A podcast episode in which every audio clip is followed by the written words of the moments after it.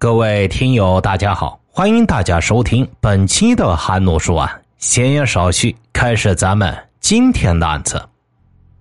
二零零二年七月四日，一个具有爆炸性的消息在太康县大许寨乡不胫而走。当日，太康警方将押解三一二绑架杀人案的主犯陈永康。到陈楼村指认起获被绑架后活埋在其责任田里的十三岁的少年张文帅的尸体。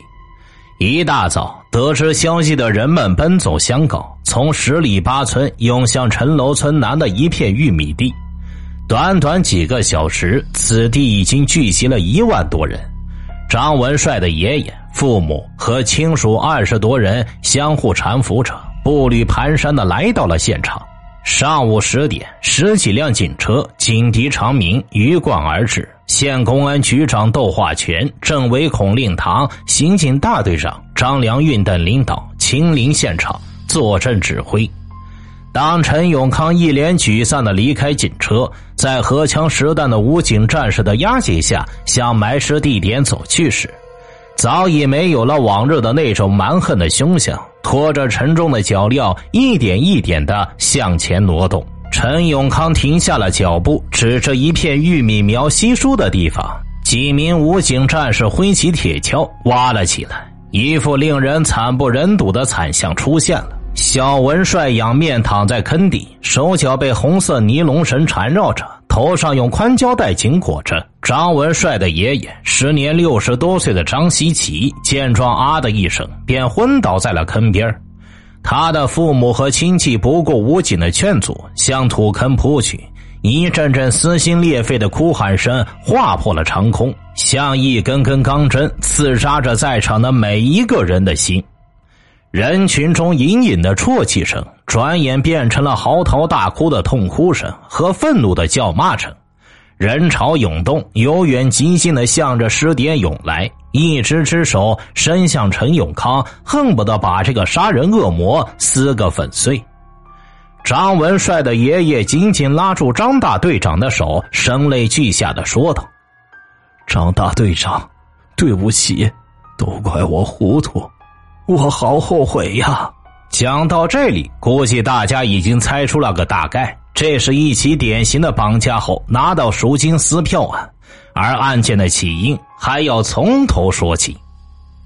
张文帅的父亲张元明在大许寨街开了一家农资门市部，他为人忠厚，生意做得不错。在他的路对面也有一家农资门市部，是大许寨乡工商所干部段清祥的妻子徐锦芝开的。若论街坊辈分，张元明称段清祥为表叔。有人说同行是冤家，而张元明信奉的是远亲不如近邻。两家虽然近在咫尺，做同样的生意，但却能够和睦相处，亲如一家。平时生意上，两家是互通信息，相互关照；生活上也相互接济，对谁家都从来不戒备。陈楼村的陈建康把自己的儿子认给段清祥做干儿子，两人来往甚密。几年前，陈建康和其弟陈永康合伙抢劫被判了刑，兄弟二人于去年相继刑满释放。闲时无事，常找段清祥喝酒闲聊，在此结识了段清祥的外甥叶风雷。徐景之的农资门市部成了几个人聚会的好场所。因段清祥和张元明的亲戚关系，陈健康兄弟俩和叶风雷也成了张元明家的常客，自然也成了小文帅的熟人。二零零二年春节后的一天，陈健康和叶风雷又在徐景之的门市部相遇。叶风雷当时就提出要想办法搞些钱。听他这么说，陈健康便隶属着大许寨街上几家做生意的人家的情况。而听他们闲聊，店老板徐景之指着对面的张元明家说：“这家有钱，小文帅是他们家的一根独苗呢。”二零零二年三月十二日晚上九点，小文帅下夜自习，和同学孙玉仲一同回家，到街南的一个公共厕所解手。陈健康、陈永康和叶风雷三人扑进厕所，先捂住张文帅和孙玉仲的嘴，随后把二人分开。叶风雷带着孙玉仲在野地里绕了几圈后，放他回去给张文帅的家里送信。陈建康、陈永康带着张文帅回到了陈建康的家，给张文帅的父亲张元明打了一通电话，要他拿三十万来赎人。而另一头，像往常一样，徐锦之吃过晚饭后，就来到张文帅家和文帅的母亲聊天。此时电话铃响了，徐景之是抢先抓起了话筒，说了几句话，便扣下电话，故作惊慌的说道：“哎，小文帅被人绑架了，人家要三十万，而且不许报警，如果报警的话，就害死文帅的。”文帅妈妈闻言一下子瘫倒在地，放声痛哭了起来。徐景之见状，连忙上前扶住文帅的妈妈，哽咽的说道。他们也只是要钱，只要得到钱，文帅就不会有事的。咱们呀，还是先想办法，赶紧弄钱吧。而文帅的父亲正在朋友家做客，听闻此讯，也一下子傻了眼。他的朋友见状，立刻用电话报了警。文帅被囚禁在陈建康家，直到第三天，三人反复商量。他们三人觉得文帅都认识他们，不管张家拿不拿出钱，都必须除掉文帅。三月十五日夜，陈建康、陈永康二人牵着小文帅的手，叶风雷拿着铁锹走到陈永康责任田的麦地，挖好坑之后，捆起小文帅的手脚，扔进坑里，填上了土。大许寨乡派出所接到幺幺零指令后，当即到张元明家了解情况，证实小文帅确实遭遇绑架，迅速向太康县公安局做了汇报。县公安局及时向周口市公安局报告，此案成了周口市公安局挂牌督办大案。而张元明一家迫于陈建康等人的恐吓，不愿配合公安机关的侦查工作。考虑到张家人救人心切的心情以及小文帅的生命安全，公安机关没有公开进行侦查活动，只是在暗中排查。段清祥听到小文帅被绑架的消息，第一个反应就是这件事肯定是叶风雷干的。他打电话询问叶风雷，得到了证实。于是他对叶风雷说道：“你们不就是想要搞点钱吗？”让他们家给你们准备些钱，你们一定不要伤害文帅，记住了。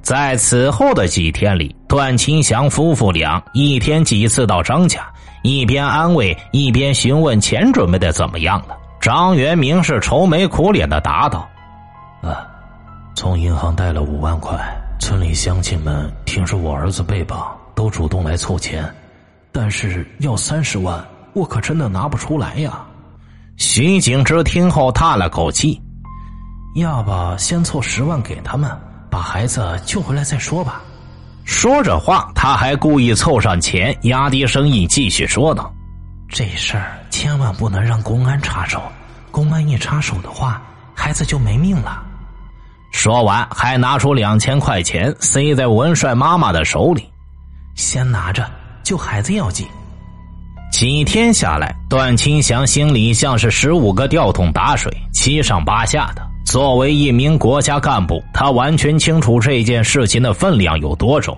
他既不想让自己的表侄，又是知己朋友张元明的亲生儿子受伤，更不想让自己的妻子徐景之、亲外甥叶风雷和表亲陈建康跌进罪恶的深渊。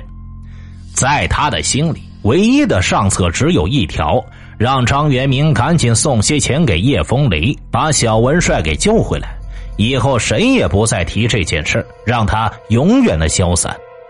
徐景之得知张家准备好了十万元钱之后，对张家人说道：“有钱就行，你们别着急，他们应该会跟你们联系的。”当天晚上，那个操着一口生硬普通话的声音出现在了张元明的手机上。让他把十万元钱送到指定的地点。二零零二年三月十九日晚上九点，张元明把十万元现金装进了一个编织袋，由弟弟陪伴，同乘一辆二轮摩托车，按照手机里那个声音指示的路线，时东时西时南时北，最后到了大许寨和毛庄乡交界处幺零七国道西侧的许罗火车站北的公路旁，把钱袋放在路边的水沟里。张元明还担心水沟里边有杂草，晚上不好找，就又把钱袋放在了路边的显眼处。张元明送走十万元钱，按照电话中那个陌生的声音指定的地方寻找了好几天，却始终没有见到儿子小文帅的身影。他意识到上了绑匪的当，立即把情况反映给了县公安局刑警大队。直到此时，公安机关才公开进行侦查工作。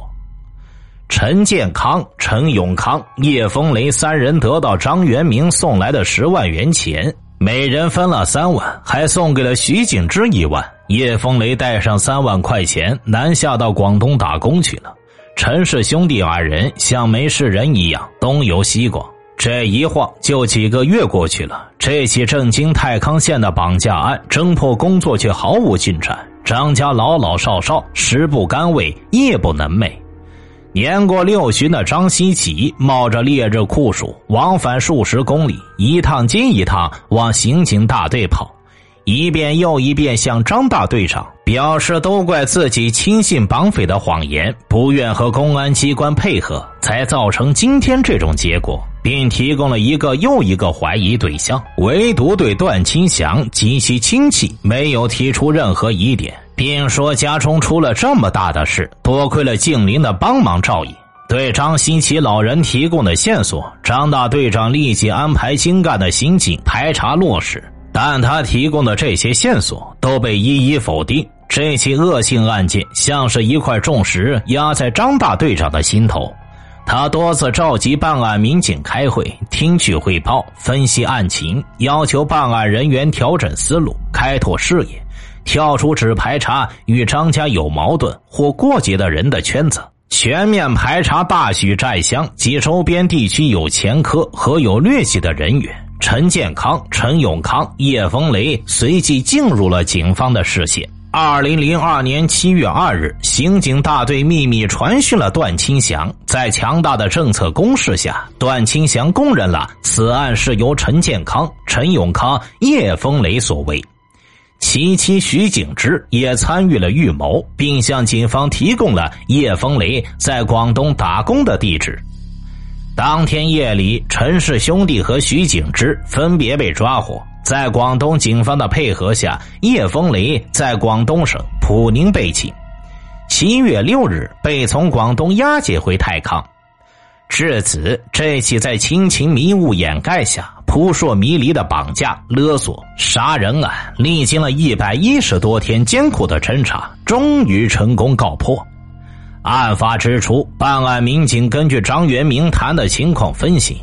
打电话的人虽然用的是生硬的普通话，但偶尔某个名字的尾音有点地方话的味道，断定此案一定是本地人做的，而且是熟识张家情况的人所为。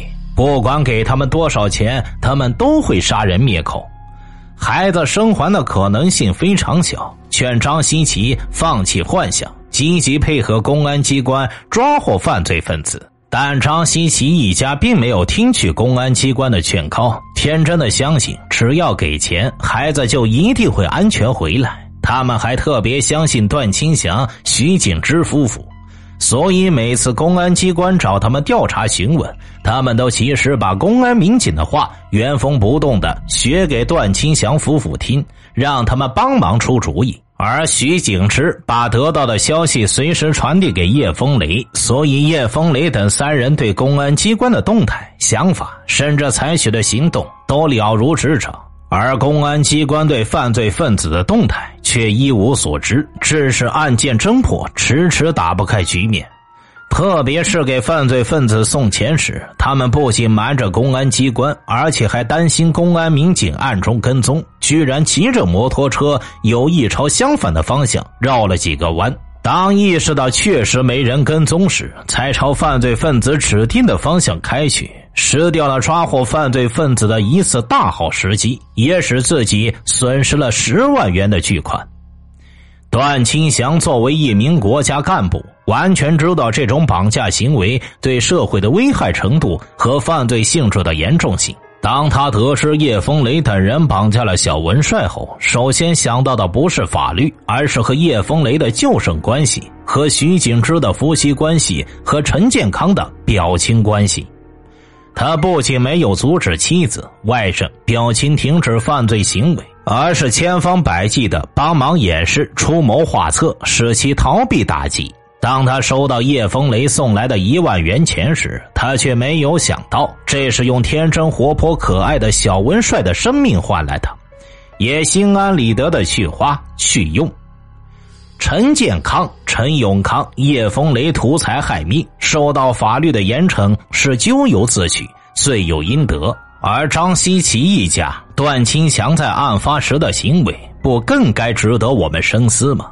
愿类似的悲剧不再发生，也愿此案能够警醒你我，在遇到不法侵害时，一定要第一时间报警，让警方充分利用黄金法则，及时制止受害人被进一步加害。听大概要案，观百态人生。我是说书人韩诺，关注我，了解更多精彩答案。好了，这个案子就为大家播讲完毕了，咱们下期再见。